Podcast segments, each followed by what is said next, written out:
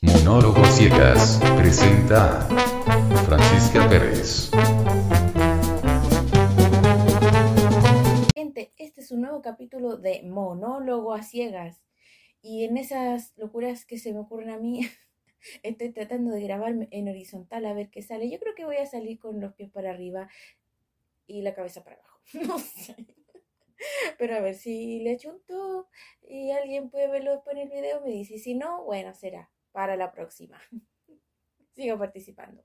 Pero en esta ocasión no voy a hablar de cosas de video, sino que voy a hablarles de algo un poco más serio, pero desde una perspectiva humorística, claro, como caracteriza a, a este monólogo. Bueno, ¿de qué les voy a hablar? De votar, de sufragar. ¿Cómo lo podemos hacer las personas con discapacidad visual?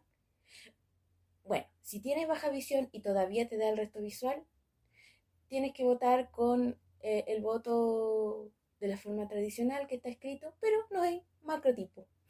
Esa es la realidad chilena. Voy a hablar de lo que pasa en Chile, ya que en cada país puede variar las opciones de formas de votar. Y si tu baja visión no te da, vas a tener que usar otros métodos. Y si eres persona ciega, ahí, ahí voy. A eso voy. Si ya eres persona ciega, ¿cómo lo puedes hacer? Hay gente que piensa que no puedes votar, pero sí. Y como la ley da dos formas. Una que es el voto asistido, en el que una persona de tu confianza que tú lleves al lugar de votación te asista, entre contigo al lugar, a la cámara donde vas a poner la rayita y después te ayuda a echar el voto en la urna. Esa es una forma. Yo por lo menos no la he ocupado. La otra forma, que es la que sí he ocupado, es la de voto en braille, con plantilla braille. ¿Cómo funciona este sistema? Está el voto tradicional en el papelito escrito con letra eh, convencional un tamaño pequeño. Y sobre ese voto se coloca una plantilla de material de mica que viene con las ranuritas que deben encajar perfectamente en donde va el espacio para dibujar la rayita o, bueno, la línea que se indica para votar.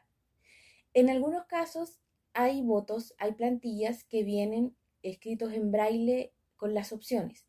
Como el braille es más grande que una letra tradicional del abecedario en tinta, solamente se colocan algunos eh, como iniciales. Por ejemplo, y aquí vienen las anécdotas. El año pasado teníamos un montón de elecciones, ya no recuerdo cuántas. Una que era de alcaldes más candidatos a constituyentes, después otra que era para, eh, algunos casos, para elegir segunda vuelta de gobernadores regionales, después otra en el mismo año para presidente, después en ese mismo año, el siguiente mes, la segunda vuelta, y así, y así. Y este año, ahora 2022, hace algunos días, tuvimos la elección del plebiscito para aprobar o rechazar la propuesta constitucional que se había hecho. Bueno, para los amigos de otros países ganó el rechazo, así que no se sabe qué va a pasar con la constitución.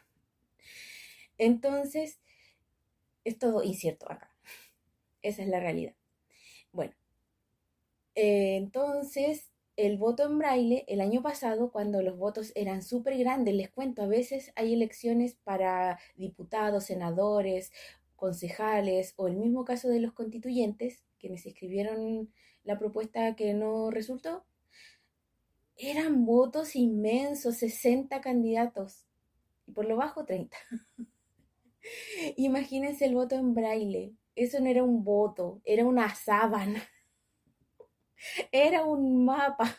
No sé cómo explicarlo, cómo graficarse. Era inmenso. Cubría un voto que cubría casi toda la mesa. Entonces no podían escribir los nombres completos de los candidatos. ¿Y qué se hizo? Colocar los números. Porque acá son listas, cada lista tiene letras y el candidato que va por esa lista tiene un número. Entonces se ordenaban con los números. El tema es que tú antes tenías que estar súper informado del número que era del candidato que tú querías votar. Si no, nadie te lo podía informar ahí porque por temas legislativos no se puede hacer campaña electoral en el mismo día de la votación. Entonces, ahí va el tema de informarse bien para ir a votar en braille.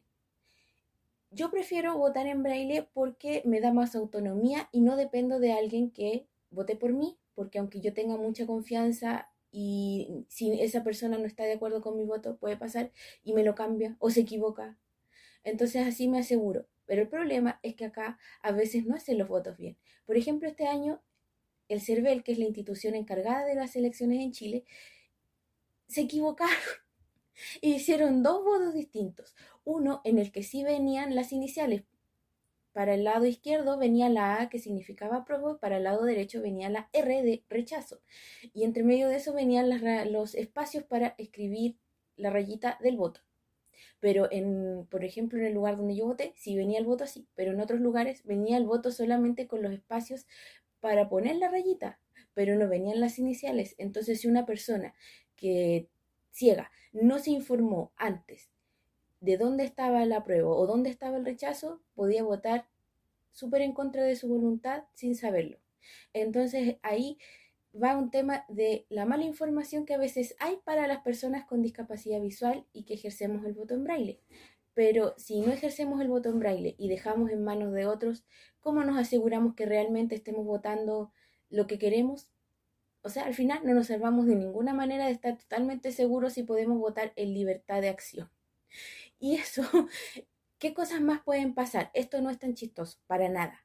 Que te discriminen y que llegues al lugar y pidas la plantilla braille y no haya o no sepan dónde está. Se demoran una eternidad porque está con llave, no encuentran la llave, el encargado no encuentra la llave, se da mil vueltas hasta que encuentra la llave, después encuentra el voto, no sabe cómo votar, más encima te mandan con el presidente de la mesa que te toca y te obligan a hacer casi voto asistido porque el presidente no confía que cómo vas a hacer el voto. Otra cosa, cuando tienes que doblar el voto, el año pasado cuando fue esa sábana que les digo, ay, no sé, ni mis años haciendo origami me sirvieron para aprender a doblar esos votos. Qué terrible. Por lo menos este año era súper fácil porque el voto era chiquitito, solo dos opciones. Recomendación, por favor, no hayan tantos candidatos para las próximas elecciones de lo que sea. Y así me despido. Hasta la próxima.